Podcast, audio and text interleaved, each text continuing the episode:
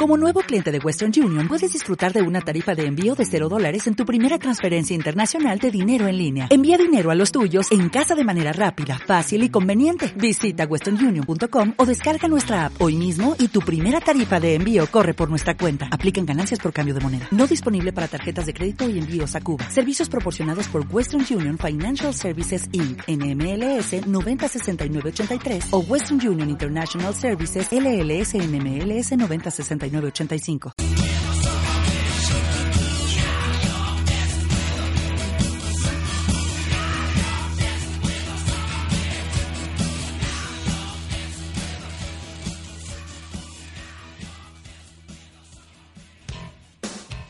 De lunes a viernes a las 4 de la tarde, Lorena Vargas y Pancho Sofeifa llegan con Infames para quitar la fama, honra y estimación a quien lo merezca. Acá,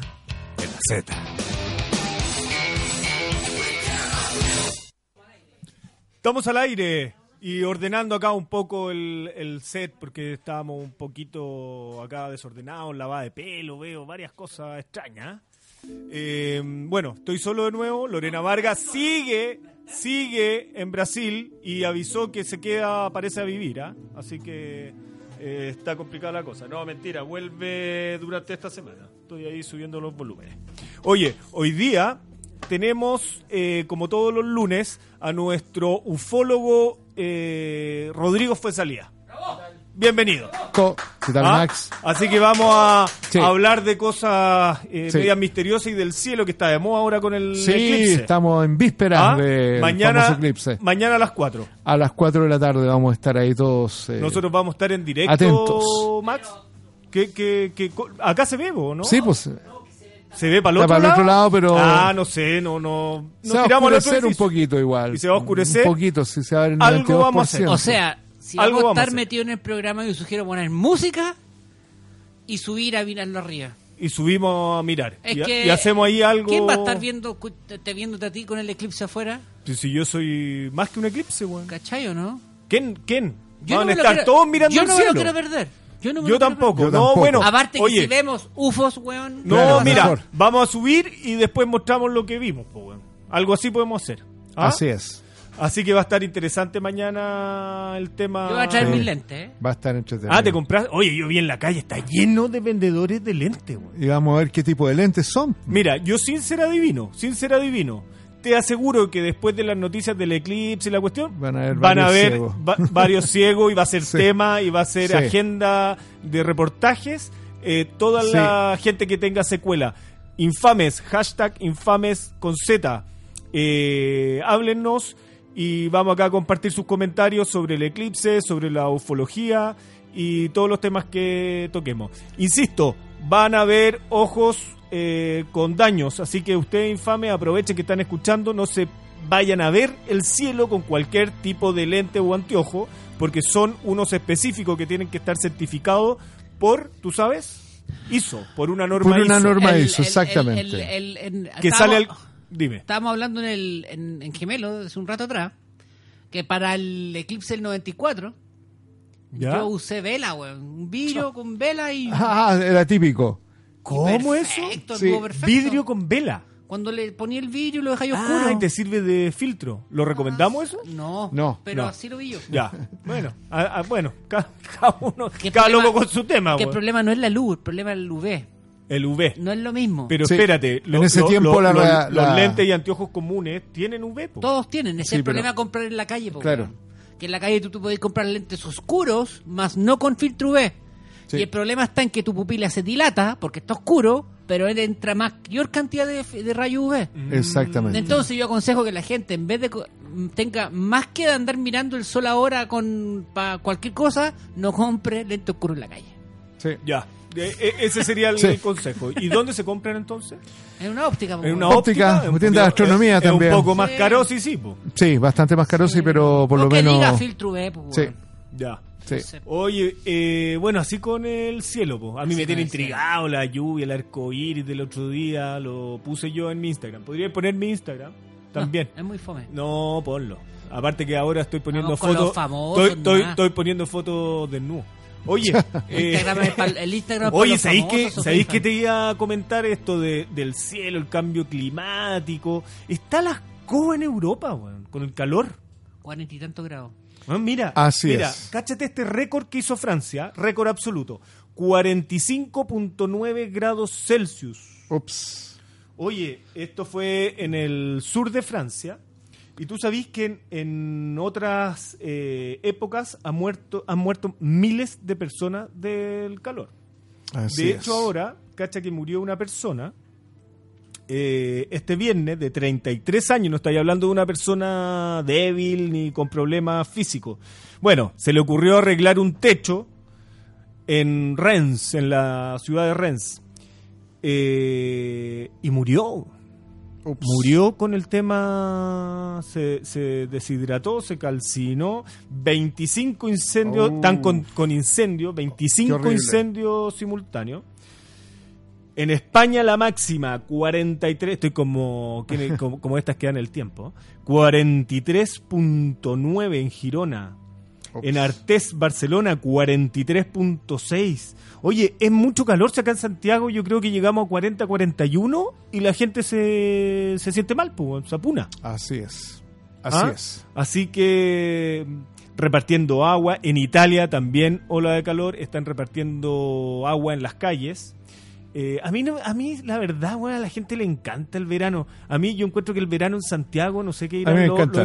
¿Te gusta? Sí, me encanta. Pero ese, el ese verano calor acá que es como es uno- Seco. un- seco, muy seco, tremendamente seco, claro, que lo hace sentir extremadamente intenso. Sobre todo la radiación ultravioleta se siente Se full. siente. Ahora te quemas. Como que quema la claro, piel, quema claro. la piel. Yo me acuerdo- te quemas. Cuando uno era chico no se echaba No, crema, weón. Yo no. iba a la playa Sí, y tranquilo. ahí a la, a la que te criaste y después andaba de medio rojito, se te despellejaba Así un poco es. la nariz, pero hoy día vaya a una playa y Ah. queda ahí absolutamente calcinado con, con- con lesiones graves. De, Exactamente, Sí. súper poco responsable y por algo el cáncer de la piel en Chile ha aumentado un 100%. Sí. Sí, Sí, y, es y- un y- tremendo y tema hay gente que lo mira a huevo el cáncer No, a la piel y el cáncer a la piel eh, se, se transfiere, digamos, se Eso es. pasa para adentro y, ahí, ahí chao pescado, Chao pescado. porque se te pasa para los huesos, Exacto. para otros lados y fregaste. Exacto. Así que hay que cuidarse Hay el muy sol. poca cultura al respecto. Sí, quizás cada día más, pero todavía falta, Sí, porque uno sigue mucho. viendo gente que, que se quema. A mí me gusta más la primavera. Sí, es mucho Por- más agradable. Es más agradable. Está hay- todo como más en balance. más en balance, Sí, exacto. Hay más sí. equilibrio, las noches son más templaditas. De repente hace su frío, su polerón. Pero, Pero, ni- no es esa rajadura del calor que hay. No, no, no. Y este invierno también está más o menos, Sí. weón, puta que se frío. Está muy frío. Sí, está Mientras en. Europa ahí se Oye, asan. este, ¿Este cambio climático se relaciona con la ufología? ¿Se- No, la- mm, no, lo que hay una relación quizás que es el hecho de que es muy interesante que, que lo que estamos viendo eh, fue predicho un poco con antelación en muchas experiencias de report, reportadas en los 70. En los 70 y los 80, algunas experiencias de abducciones o de encuentros cercanos con humanoides directamente eh, les transmitían una especie como de mensaje de tipo ecológico que se decía que el mundo iba a tener efectivamente una serie de cambios de, de anormalidades o anomalías. Eh, que iba el tema del calentamiento global se habló de eso eh, pero que específicamente había un problema de tipo ecológico fuerte que iba a colocar en peligro la especie humana y es lo que estamos viviendo hoy día. Eso es lo curioso, que, Oye, que pero, se sabía esto eh, por, por medio de ese se- tipo de experiencias. Ah, se, se predijo, se, predijo, decir. Se predijo. predijo. Oye, yo no sé dónde va a quedar el tema del cambio climático, pero eh, hoy eh, salió en las noticias una, un tipo de vivienda que diseñó la NASA, que se puede ver incluso por internet. Eh, Space 40 se llama la empresa que está diseñando esto, que es con materiales propios de Marte y se lleva solo estas impresoras 3D y lo construye. Oye, las casas, Wow. pero perfectas. Wow. Y, y ya está listo y diseñado. Ahora el tema es llegar a Marte, parece. claro, ¿O no? ¿Qué, qué empresa habría hecho eso? Space 40. Space 40, wow, la competencia del Robert Bigelow, del que habíamos hablado hace un tiempo atrás, el multimillonario este que... Sí. Porque él tiene la tecnología hoy día para los habitáculos para ir al espacio. Entonces aquí se le apareció una competencia. Vamos a ver en Ah, qué brinda eso. Bueno, la competencia siempre es buena, po. Exacto. Ah, pero por lo menos ya tenemos casa en Marte. wow. Eh, no sabemos cómo llegar, pero ya están las casas. Y lo interesante es que es con material de allá, digamos. Con, con obviamente no van a llevar material de acá, si el pique es más o menos. Pues no, no, no vaya a claro, llevar, no vaya a llevar los ladrillos, el cemento y la pala. po. Exacto, se dice que para el 2032 supuestamente estarían llegando la primera ¿Sí? misión a Marte. Claro, Hay una niña astronauta bien joven que De tiene 17 die- años. de 17 años que la que estaban entrenando. preparando. Sí, Sí. Vamos a ver que va a ser un paso histórico. Recordemos, ojo, que ahora en el mes de julio se cumplen los 50 años del arribo del hombre a la Luna. Ya. De cuando Neil Armstrong Ah, puso su pie en la Luna, también este mes de julio. Así que un mes bastante espacial, diría yo. Con eclipses, viene todo el tema del 20 de julio, que está la gente ahí media exaltada por lo que Ah, la se- predicción de. Chico Xavier, pero lo más importante es que se cumplen 50 años del arribo del hombre a la luna, de aquel paso Fue el histórico. año 69. ¿no? Exacto, Neil Eh, Armstrong. lindo número. lindo número. Neil Armstrong ahí cuando dice un, un Vino pequeño Chile. paso para el hombre, vino, sí. vi- vino a Chile, pero, pero ya murió, ¿no? Murió Neil Hace- Armstrong. hace un par de años. El, el único de esa misión que queda vivo es Buzz Aldrin.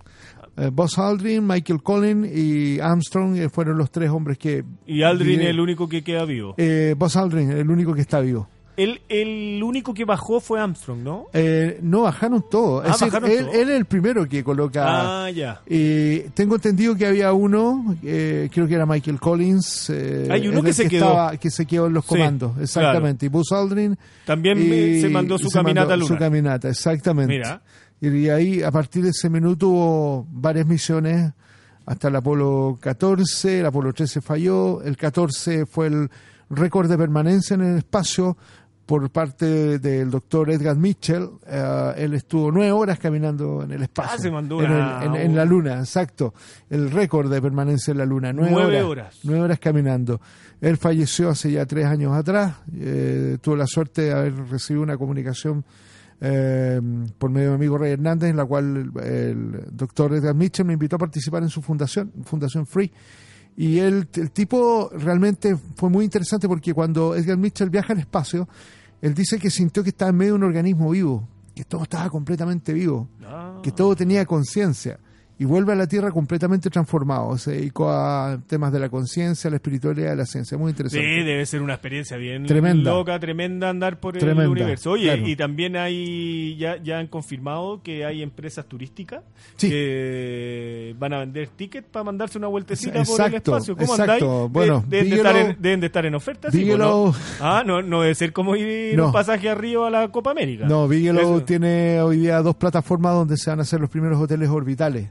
Hoteles, Hoteles orbitales, orbitales. Él está invirtiendo en hotel, él invirtió en hoteles en Las Vegas, hizo millonario ¿Ya? con hoteles en Las Vegas. ¿Serán Vegas, con ahora- casino, con barcito? tengo la de idea, más, pero- pues, turismo. Pero claro, pero es que claro, porque es ser una lata estar ahí flotando Encerrado. solamente en encerrado, no es ser muy Dicen que la gente cuando va al espacio llega más alta.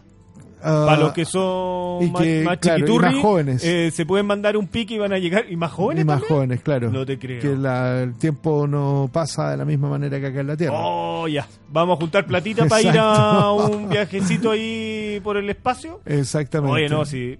Bueno, la tecnología y el futuro cada vez nos sorprende más. Uh, mucho Oye, más. vamos a volver entonces con oleadas, avistamientos, Yes. eh, abducciones, bien interesante. Les recuerdo que estamos siempre con Rodrigo Fuensalía los lunes. La semana pasada fue excepcional por los partidos de Chile. Exactamente. Pero esta semana ya volvemos al orden y eh, Guatón Fantasma se va a tirar un temazo relacionado con el espacio, me imagino. No, andaba buscando un video.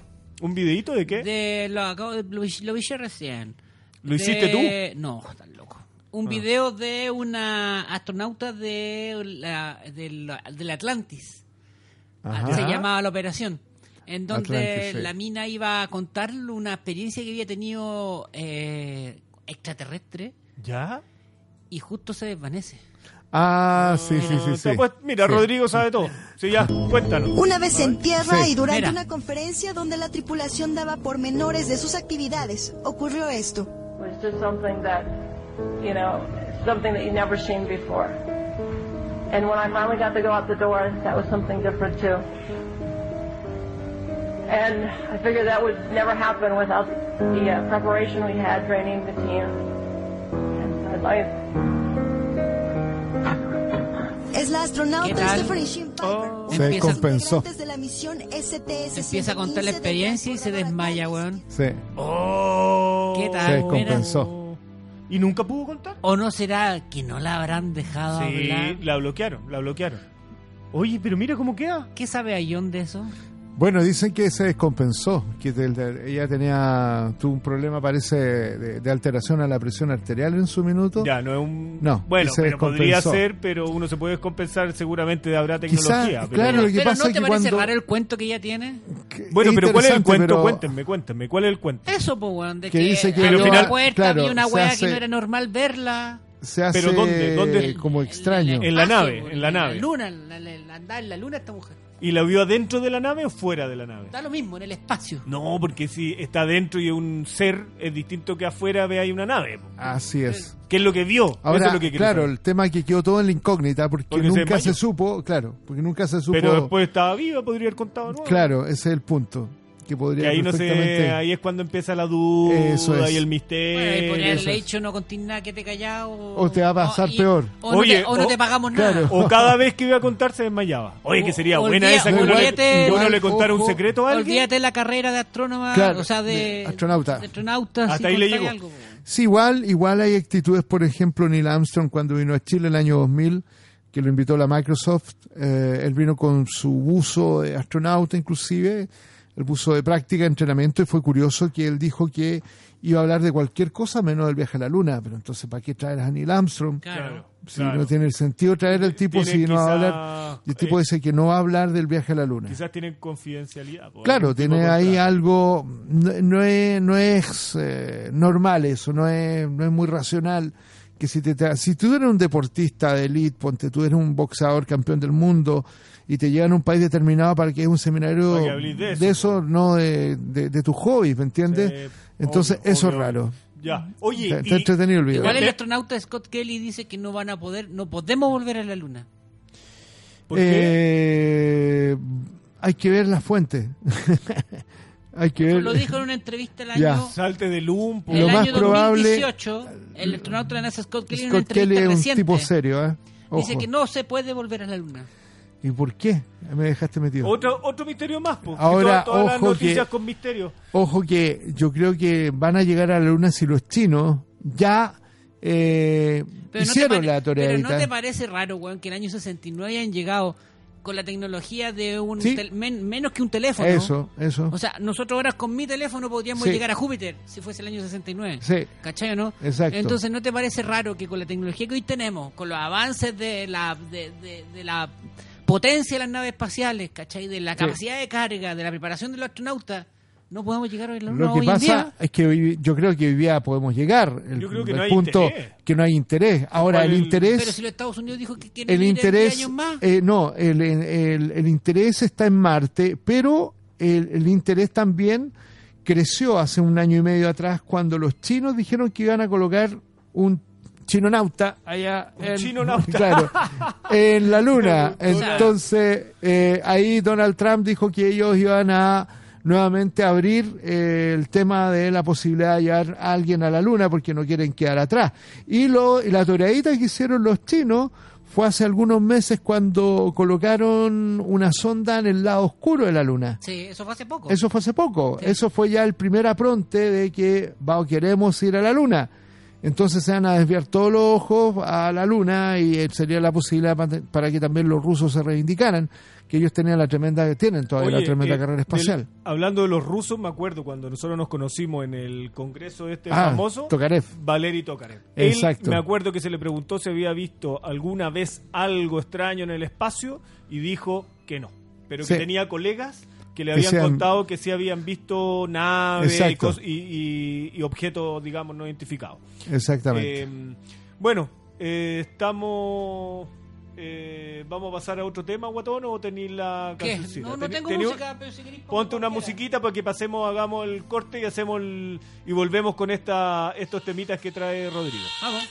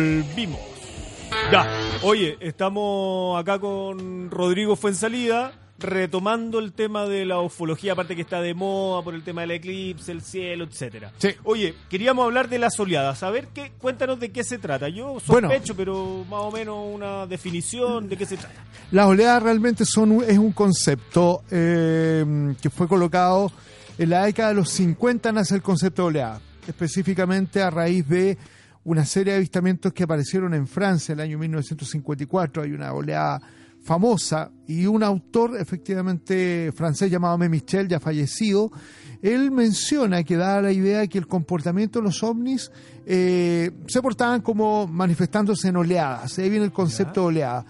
La oleada francesa eh, implicó avistamiento de distintos tipos de ovnis, desde los formas discoidales, esféricos, eh, hasta unos objetos como cilíndricos, desde el cual emergían estos objetos voladores.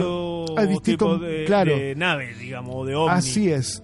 Entonces, a partir ¿Cuáles de son ese las más grandotas? Pues existen diría- esas como las de Star Wars, Sí. esa guerra de la Existen- guerra de la galaxia. mira, no, esas yo tengo un reporte, un reporte muy interesante del año, el año 94, de un, me lo dio un piloto que de la línea aérea LAN, que en su minuto cuando estaba la, la ADECO, ¿Ya? iban dos vuelos en frente a las costas de la cuarta región que se va a hacer tan famosa. frente Acá a en. Chilito. Exacto. Va el, el LAN y contemplan una perturbación en, en el mar y comienzan a pasar por arriba y ven un objeto gigante, que era un, enorme, decían que era una cosa con unos, con unas especies como de hongos, de formaciones como unos, unas estructuras bien extrañas. ¿Ya? Y, y el avión, el LAN, empezó a tener perturbación arriba también. Empezó a tener. O ¿cómo como se este llama? tipo de turbulencia. Turbulencia. Empezó a experimentar una turbulencia. Y él le. ¿Y estiman de cuántos... Sí, eh, a partir eh, de esto, él le señala al- el LAN al Ladeco, que estaba frente a él, que había una formación muy extraña luminosa. Confirmaron que no habían buques pesqueros y todo eso. Y el Ladeco comienza a pasar por arriba de este objeto y empieza a experimentar las mismas turbulencias. Y el objeto era como ah, con una especie de estadio gigante. Y calcularon, dicen calcularon entre el por, a raíz de la posición, ¿Ya? despliegue del avión y velocidad y distancia de los aviones que tenía 80 kilómetros de diámetro. Imagínate. 80 kilómetros. 80 kilómetros de diámetro. No habrá sido una isla. Eh, Podría ser, po. Podría ser perfectamente volando. Así tengo y, y varios en esa, reportes, y en esa época no, no hay cámara. No, No, pues, había celulares, cámara, porque si no se estaría grabado. Sin no hay grabaciones de ese sí, tipo. hay grabaciones de ese tipo. Hay una grabación en México espectacular del año antepasado donde aparece una cuestión, la voy a intentar ubicar ahora Mira, mientras yo, vamos yo, conversando. yo me acuerdo en esa época del Congreso que siempre citamos, porque ahí yo aprendí mucho, de que una de las teorías fuertes es de que en el mar eh, se esconden, digamos. Eh, Eh, es uno de los refugios de los extraterrestres, se podría decir. Así porque es. hay lugares del mar a los cuales el humano no, no puede llegar.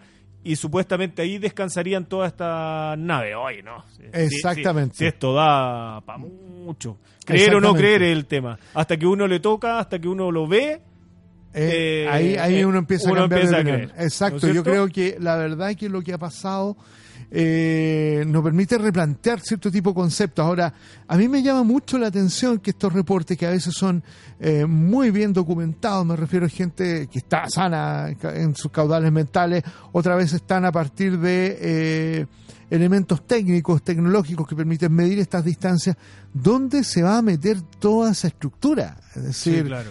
de esa- esos monstruos gigantes, ¿dónde están? ¿Dónde quedan? Y te digo, hay muchos reportes de ese tipo. Y ahí estamos justamente, Max, Max colocando uno de los buenos videos, de los pocos videos a mi entender que me convencen de Este- la oleada este- mexicana. ya, esto este esto fue medio de un Fuenzalía oleado. dice que Eso, esto es, un ovni. verdadero. Sí, Estamos es un ovni. ovni. Sí, sí, fíjate, aquí la característica es, mira, entra la nube, sale, entra y vuelve a salir. Eso lo hace ser, a mi entender, un cuerpo que no obedece a una instancia convencional. No es un helicóptero, no es un avión, no es un dron, estamos hablando del año Y tiene 91. un desplazamiento Tiene irregular. que eso es. Y como que estaba ahí, eh, eh, eh, ingresando. ¿Eso dónde fue? México. México. México, de los pocos videos que uno dice, o yo he dicho, o varios investigadores que tienen una validez por que la, la manifestación física en el espacio es extraña. Para aquel entonces también no habían eh, elementos como los que hay hoy día. Los drones pueden a veces confundir, al menos que fuera un dron militar que estuviera a gran altura.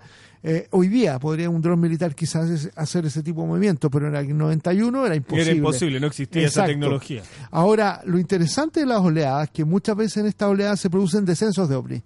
Eh, a mí Michel, a partir de la oleada del año 54, él colocó un concepto llamado ortotenia. La ortotenia era una técnica destinada a unir ciertos puntos donde hay un avistamiento y se producía una línea. Lo interesante es que esa línea, se podría decir, formaba, por ejemplo, una especie de triángulo donde habían cruces de, de, de avistamiento ovni. De repente, cuando aparecían estos cruces, estas líneas, y formaban un triángulo, generalmente al medio del triángulo había vestigio de descenso del ovni.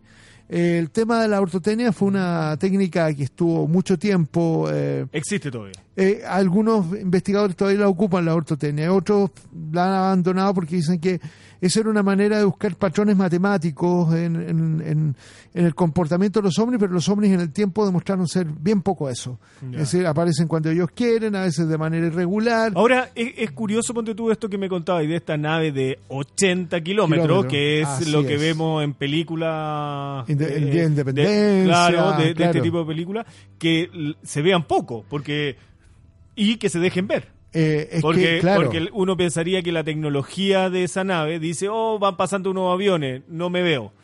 Pero se dejan ver. Se dejan ver directamente y creo que ellos tienen eh, de, manera perfecta calibrado los riesgos y, los, peligros que las implicancias que eso pueda tener más para nosotros que para ellos porque y no hay ningún eh, fuerza aérea o fuerza naval de algún país que tenga datos, información que haya visto, que se eh, reserve la información, pero que lo, lo, acepte? Sí, hay un informe oficial del gobierno de Francia. Eh, los franceses, a raíz de las oleadas, eh, fueron los primeros en reconocer la existencia de los ovnis el año 76. Inclusive en la película Encuentro cercano al tercer tipo le hacen un guiño a los franceses con, con la aparición de François Truffaut que personifica la COMP, que a su vez un homenaje a un investigador franco-americano llamado Jacques Vallée. Resulta que los franceses diseñan en el año 76 lo que actualmente se conoce como JPAN, Grupo de Estudios de Fenómenos Aéreos No Identificados, Em, que es un grupo dependiente del Centro de Estudios Espaciales de Francia. Es como que la NASA en Estados Unidos tuviera un brazo que investiga ovnis. ¿Los franceses la llevan, en, la investigación? La llevan, ellos son los que la llevan, los que llevan la investigación más adelantada. ¿Y tienen mucho avistamiento? Tienen bastante avistamiento. Tienen avistamientos investigados en Chile, inclusive. Eso es bien curioso. Yo me hace un tiempo atrás con un informe de Francia y que y el único país que consideraban era Chile.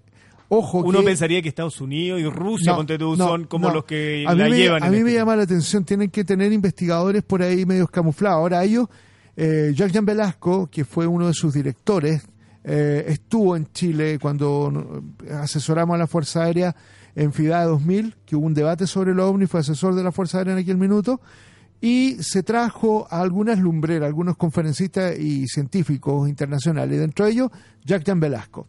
Ahora, Velasco, eh, resulta que él comentó uno de los casos oficiales trabajados directamente por este grupo, decía que el 5% de los casos son ovnis aproximadamente los que ellos validan, o menos un 3%, y habla de un caso de un ovni que detectaron sobre la capital francesa, sobre París, en un barrio que tenía un kilómetro de largo, y eso fue testeado, eso fue eh, registrado en radar, fue visto y es parte de los datos de la investigación oficial francesa y dice sí, nosotros consideramos una, una, un kilómetro, que no es menor un kilómetro, eh, y que está con todos los ha pasado todos los filtros de la ciencia.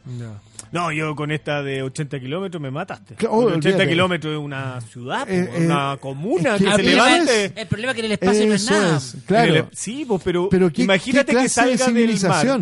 Sale del mar y se va y nadie la ve. Claro, está en, la mitad de la nada. clase de civilización es la que es capaz de hacer algo así?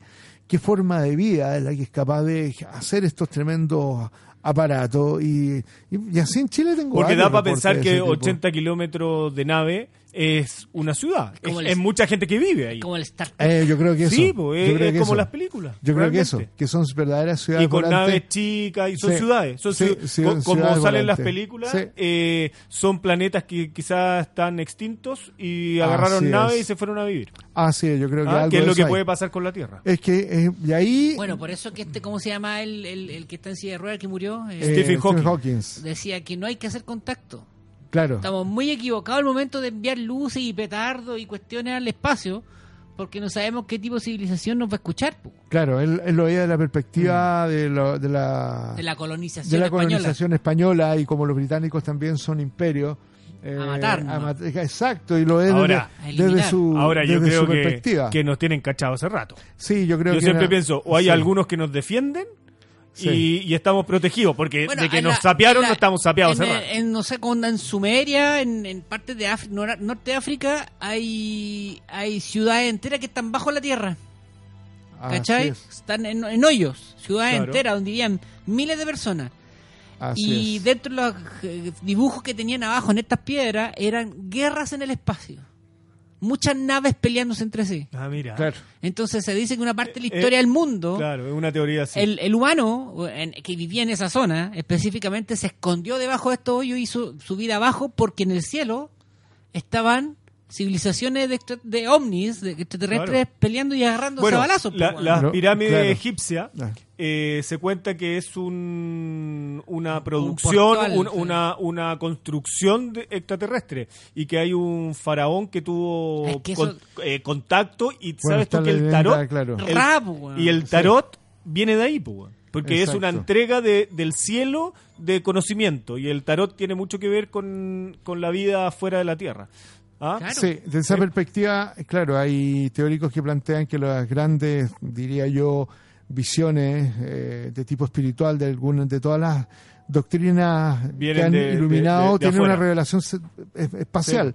Desde Siddhartha Gautama el Buda, Jesús, Lao Tse, Ahí están los mitos originales, claro, lo- lo- Sí, los mitos originales, uno, uno le podría dar como esta lectura, porque a mí, a mí me llamó la atención dentro de todo esto que de repente soy un poco crítico, eh, porque también hay una forma de quitarle mérito al hombre en el pasado. Yo creo que grandes partes de las construcciones de las antiguas culturas eran porque los tipos tenían un conocimiento matemático eh, que nosotros hoy día lo olvidamos, lo aplastamos simplemente cuando se Claro. conquistaron. Pero ojo, yo una vez me topé con un diccionario eh, hebreo-portugués em, que está... eh, este diccionario sal- nació, así, salió hace mucho tiempo atrás, en el año 65, hay un solo ejemplar que está hecho por unos eh, doctores en hebreo y algunos rabinos que quisieron reconstituir eh, el lenguaje original de cómo habría sido escrita la Biblia. Es un trabajo de investigación increíble, porque ellos los tipos toman conceptos de la Biblia y van viendo las distintas tergiversaciones a partir de un sistema de lenguaje, lenguaje llamado masorretismo. Es interesante que cuando llega la palabra querubín, dice así textual. Dice, es de un tipo de ángel. Claro, eso es lo que decía. Querubí, querubín, serafine, en este, arcángel. Claro, salen toda, toda, en este diccionario todas las interpretaciones, pero dicen querubín, viene de jalubín, y salen todas las interpretaciones. Dicen silfo, abemítica, pa, pa, pa, pa, pa, pa, pa, toda la, toda la, todo lo que hemos entendido por querubín. Y al final dice eh, todas las acepciones, ah, y al final sale ángel o angelito, todas las acepciones anteriores son incorrectas. El sentido original dice de una nave interplanetaria. Así lo Ah, dice. Y lo dice un diccionario del hebreo portugués, no es un, no es un libro Bueno, de, si, de- si- si de existe ovni ni ha habido eso. Eh, Pero, obvio que pero en qué el pasado interesante puede. ahora cómo llegaron a ese razonamiento estos tipos para Mira, traducir eso. Alienígenas ancestrales. Alienígenas ¿Tú has ancestrales. visto esa serie, supongo? Sí, sí, yo asesoré en el ¿Sabí- 2011 a los ¿Sabéis dónde más hay, hay imágenes que igual son sorprendentes del pasado de, que se pueden leer como contacto? En Chichen Itza, en Chichen México. Yo estuve en, México. en una pirámide que Wow. dentro del tour te muestran un, un tallado en piedra y salen unos, o sea, claramente unas No, naves, qué- platillos qué voladores, con seres eh, humanoides, pero no con las proporciones de humano. Claro. eh, caminando. Sí, y imagínate, estamos hablando eh, mil, dos mil años antes de Cristo. Exactamente, yo creo que América tiene mucho que dar al respecto. Yo creo que algo, algo pasó fuerte acá y, y todavía está eh, vedado eso, porque también, insisto, eh, hay tanta, tanta arqueología que está perdida, eh, porque a veces no se mete en lucas simplemente, o porque es una inversión enorme. Eh, quizás cuántas pirámides más hay que descubrir. Sí. Pero hay, Hay, gente que eh, es bien escéptica. ¿eh? Yo, sí, yo creo que la sí. ciencia en general es muy escéptica es que y el ser humano tiene una parte que reniega de todo esto. ¿no? Es como, ¿sabéis qué? No quiero saber nada. Sí, lo que pasa es que hay espacios de seguridad, porque lo que busca el hombre es tener un lugar donde, donde estar bien, donde estar tranquilo, tener certezas. La gracia de la ciencia es que dentro de la duda es que tú tienes un montón de filtros y elementos para poder llegar a una verdad. Ahora, eh, la, la ciencia provee de ese razonamiento que creo que es correcto. Lo que no es correcto es el dogmatismo o simplemente no querer cambiar tu estructura por, sim- por, por estar quedando de- dentro de ese espacio de confort, esa teoría que en un minuto terminado te sirve y que probablemente no tenga nada que ver con la realidad. Eh, Fue lo que me, me pasó cuando niño, cuando tuve ese encuentro cercano. Yo estaba viendo, yo miraba eso y decía, pero si estoy viendo algo que no existe, ¿me entiendes? Porque Hay una negación. Hay una Cuando uno negación. ve algo hay una negación. Claro, una negación. es pero poca la gente que se pone a curiosar, Sí, a curiosidad. Y eso me dije, no, pues no puedo, no puedo seguir mintiéndome hasta este minuto y por eso estoy acá. Ahora, creo que... Bueno, eh, y, y- y también pasa porque hay mucha gente chivera. po. también. Hay tanto. Hay tan delirante. Ah, acuérdate, bueno, no, Delirante. no de ovni, pero te acordás Sí. el Miguel Ángelo, ese que Ah, veía la Virgen. sí, y así sí. hay varios que inventan y en el tema, y en el tema de los ovnis, en el tema de los ovnis hay algunas personas que dicen viajar de planeta en planeta, Mucho etcétera. chanta. Muchos chanta, es decir, no son muchos, son pocos pero hacen harto ruido. Hacen harto Porque ruido. y- también la gente necesita como una nueva religión. Entonces Ya. sigue a este tipo de personajes. Claro. Y esta gente de repente coloca que el tema de repente se está cree, ¿me entiendes? La gente que estamos intentando hacer lo más científico posible, eh, uno tiene que empezar a dar explicaciones, no, es imposible que esta persona haya viajado a Marte o a Ganímedes o por esto, por esto, esto otro. Pero eso es por una cuestión netamente, insisto, de una necesidad de crear una nueva religión a partir de un misterio tan interesante como son los ovnis. Mira. Pues los ovnis han permitido, como lo decía el Carl Jung, el mítico eh, que, que psicólogo, sabe, sabe nombre fue salida. Jung en su libro sobre cosas que se ven en el cielo, recordemos el gran Jung, gran psicólogo y psiquiatra, él dice, eh, él hizo un libro sobre los ovnis, este, este importante intelectual, eh, donde él analizó los reportes de ovnis y él encontró que había eh, un factor proyectivo, señalaba, es decir, eh, la gente coloca su necesidad eh, existencial, coloca su necesidad, trascendencia y búsqueda en este tipo de modelos de que no sabemos lo que son, porque él no se metió con el fenómeno físico, Claro. Jung. Eh, entonces, un, un tipo que de repente ve algo que viene desde el cielo, le evoca eh, es todas estas leyendas milenarias que están desde el, el con los mandalas que vienen desde el cielo, de los carros volantes que ve Elías, etcétera. eh, Todo el- todo- los- todo eso que hay de- en la antigüedad, toda esa información de la Está en antigüedad. nuestro material Cultura genético, china, la memoria, memoria, en la memoria genética y en, la, en el inconsciente colectivo. Entonces, ven algo sacro, entonces trato de llenar eso que estoy viendo. Y ahí entonces creo ver a Jesús, Sí, creo ver a claro. Pero esto, espérate, esto, Se tú- intenta dar sentido. Se intenta dar Estoy sentido. tratando de entender algo. Sí, Yo te encuentro cabrón en el tema, ¿cachai? Eh, ¿Tú estás de acuerdo con el tema de los alienígenas ancestrales? ¿O yo no? creo. Te interesa, yo creo- te veo. No, yo- a mí creo- me interesa, mira, mm, yo creo- me interesa todo esto. Te lo el voy a tema- resumir. es que me Te- llama la atención que tú, a pesar de que, Ah. que estáis metido en la weá, no creís tanto en eso. No, no, ¿por qué? Porque, Entonces, me- Ah, me- no, me no, no, choca, Ya, ¿cachai? no, ya, nuevamente un cortocircuito acá el pobre Max. Mira, yo creo que. Pero espérate, por- no, no, no es porque de cierto lo de No, los no, ancestrales, pero... te explico. pero- lo que pasa, pero- lo que pasa es que yo he asesorado estas producciones, conozco a esta gente, es gente que quiere hacer un producto interesante con buenas historias, pero no respetan los contextos culturales, ¿me entiendes? Es decir, eh, los tipos se van a ver, eh, se meten con culturas, al los más, claro, y van a intentar colocarle escafandra a los Moai porque Le pusieron escafandra, de hecho, y lo juntaron con la isla que está en, en, en, en- ¿cómo se llama en Estados Unidos polinésico? Hawái. sí, Hawái. En Hawái, en donde, más encima, en donde se, se veían a las caras los moai de, de Sí. un lugar a otro, etcétera Y ya. Y lo- le pusieron un escafandra. ¿Viste? la chunté. La cosa que eh, eh, desconocen ciertos aspectos de con los contextos culturales donde se, yo no estoy negando que en el pasado no Pudo haya habido. contacto. Pudo haber contacto, sí, yo creo que hubo. Yo creo que hay de eso. Pero que es similar a lo que pasa hoy día. Que de repente tú ves algo que no entiendes y lo puedes intentar escribir en alguna piedra, etcétera. O sea, hay Bueno, cronistas de hecho, del pasado. De hecho, así son Pero- los dragones. Efectivamente, no fueron China. En China, fueron supuestamente Claro, la- la- naves espaciales Por que supuesto, peleaban. el, el- el- el relato del, de Wan Ti, el emperador amarillo, Sí. es muy interesante, que son los hijos del cielo los que arriban y le enseñan el yin y el yang, esta manera de cómo está organizado el universo, y ahí, con ese conocimiento, li- los chinos se vuelven, pero O sea, una acá- super civilización. acá de que Entonces, hay algo. Hay, hay algo, O sea, pero, o pero- sea, pero no le algo hay. quitemos, no le quitemos el valor a las antiguas culturas que también tuvieron una tremenda matemática, eh, tuvieron eh, eh, una Pero, ¿y cómo explicáis en el caso de la cultura africana? Los que- dogones de Mali. Exactamente. Dogones de Mali es un misterio. Y como el tú- sirio, que conocen Ya. el sirio, Eso, que para mí, Pero- el pero cuente- la- pero eso es un misterio. cuente yo lo qué son los dragones Ya. de Mali, po. Lo- es- lo do- los dogones de Mali son una etnia que está en el sector del Sudán. Eh, que hay un trabajo llamado El Zorro Pálido, una tesis del año de la década de los 50, realizado por dos antropólogos que de- estuvieron con esta con este grupo, con esta etnia, y ellos tenían una ceremonia que la hacen cada 80 años ¿Ya? llamada Sigri. Y esta ceremonia era en conmemoración a un astro invisible que hace su movimiento de rotación Claro. al torno a Sirio cada 80 años. Sirio B. la- Sirio. B.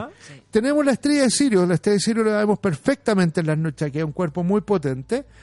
¿Y eso se ve es- solo ahí? es donde están O- las o- tres Marías. Es donde están Ya, las tres Marías. el carrito más de. Márquez, digo yo. Claro. Ya. Ahora, resulta que ellos hacían esta fiesta y por cada fiesta hacían una máscaras de arcilla. Por lo menos en términos arqueológicos, se ha descubierto que del siglo XII por lo menos todavía quedan máscaras de arcilla. Por lo menos Mira. desde de ese tiempo ya hay registros que los tipos ya hacían esta ceremonia Ahí cada hay- 80 hay años en torno a Sirio A, en torno a Sirio B.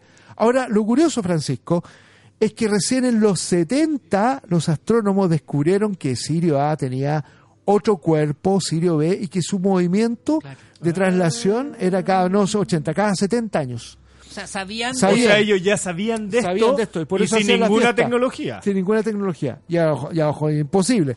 Y hacían Y esta a- fiesta y, y en conmemoración. y aparte que las figuras que ellos honraban eran pez- mitad pez y mitad persona. Claro, los, los gnomos Ah, le llamaban. Claro, eran los gnomos No, que le llamaban, que le enseñaban. está- Entonces, eh, estamos rodeados. algo hay. Estamos Al- ahí rodeados. es una leyenda bien No, hermosa. Yo cada y- día creo más. Cada día eh, creo más. Es una ley- Yo por eso digo que el tema de los alienígenas ancestrales eh, tiene harto de verdad, weón. Porque, porque, porque yo, de, Sí. yo, yo creo más, si tú me, si Eh. yo, yo naciera de nuevo y me dijeras, cree en el Dios que nació a No. costa del, del No, no, día y la no. noche No, no. y los 40 y 40 noches que tuvieron No. Adán y Eva y que somos todos parientes. No, no, no, no. No, weón, No, no, de verdad no, que no. Pero no. si tú me dices, vino una, Sí. una, una raza extraterrestre muy lejana Tiene más sentido. que nos juntó con el mono, weón, Sí. y, y hizo a las personas y dijo, a ver, vamos a probar qué nos resultó y lo vamos a dejar a su libre albedrío. sí, tiene sentido. Yo lo creo mucho más. Tiene sentido y, y- y no, y no es... eh, Lo creo mucho más. no hay que desechar la idea de que uh, hay un premio Nobel de, de química de los 60 que fue Crick, eh, Francis Crick, quien eh, él descubrió la estructura del ADN junto con Watson, recibieron el premio Nobel de química. eh, y Francis Crick escribe un libro denominado La vida misma, donde él plantea, él como científico, plantea que la existencia de la vida en la Tierra fue producida por un fenómeno denominado panespermia dirigida, que fuimos sembrados directamente por una civilización Claro. de origen extraterrestre. Claro. Y eso fue a partir de un debate que dice Francis Crick que tuvieron justamente, estaban debatiendo con eh, exobiólogos eh, soviéticos en su principio en los 70 y que les llamaba la atención los patrones genéticos de la especie humana y de todas las especies de la Tierra como que fueran parte de un mismo solo de un, de un mismo tronco como que eso hubiese sido sembrado de un mismo tipo de estructura descendemos todos. Entonces él plantea que somos efectivamente producto de un trabajo y una ingeniería genética y que él cree, cree que el, el futuro del hombre va a ser ese, que vamos a ser sembradores en el espacio, que quizás sea el futuro de, una super civilización es crear vida en otros lugares. Claro, no, es que también puede ser esa teoría. Yo, yo también siempre he escuchado dentro de esta teoría de que el, ser humano es el mismo que viene, ¿no es cierto? Claro, también está el, que, somos nosotros mismos que ya nos desarrollamos y volvemos en el tiempo y nos estamos cuidando nosotros mismos y no, y no nos alteramos porque alteraríamos el futuro. exacto. También, eh, bueno, Volver al futuro es una película bien miscelánea y superficial por un lado, pero se basa en una teoría que es real, que es viajar en el tiempo. el viaje en el tiempo. Y Einstein tiene en su teoría de la relatividad, eh, matemáticamente se podría. De hecho, un tuitero acá nos está ah, contando, mencionando lo mismo. Oye, voy a hablar de Breathe. Eh, tú sabes que Breathe es nuestro gran auspiciador de Infames. Y Breathe, más que moda, es un concepto. Para una mujer que respira moda y no le gusta ser una más, en Breathe eso nos encanta. Tú sabes que las telas las traen de India, ah, telas, pero filete, diseño de todas las temporadas, la Carolina Godoy Mayer va todos los, todos los meses, ya prácticamente tenemos que decirlo, a Nueva York y, y, empapada de la moda de Nueva York. Así que que cada mujer encuentre en Breathe su estilo e identidad. ¿Ah? Excelente. Oye, eh, pucha, yo al final siempre dejamos para el final la abducción y nunca podemos hablar de la abducción, que son las que me gustan a mí. Fíjate, eh, siempre se nos alarga, se nos alarga, el guatón fantasma mete tema ah. y quedamos siempre eh, con, la abducción, que la vamos a tener que dejar para el otro programa, porque ya no programa. Era la abducción, a ver, un adelanto. Sí, de Haroldo Hidalgo. Haroldo Hidalgo. La experiencia de Haroldo Hidalgo, chileno. ¿Dónde lo abducieron? Patagonia, para. Patagonia. ¿Cuánto años? Punta Arena.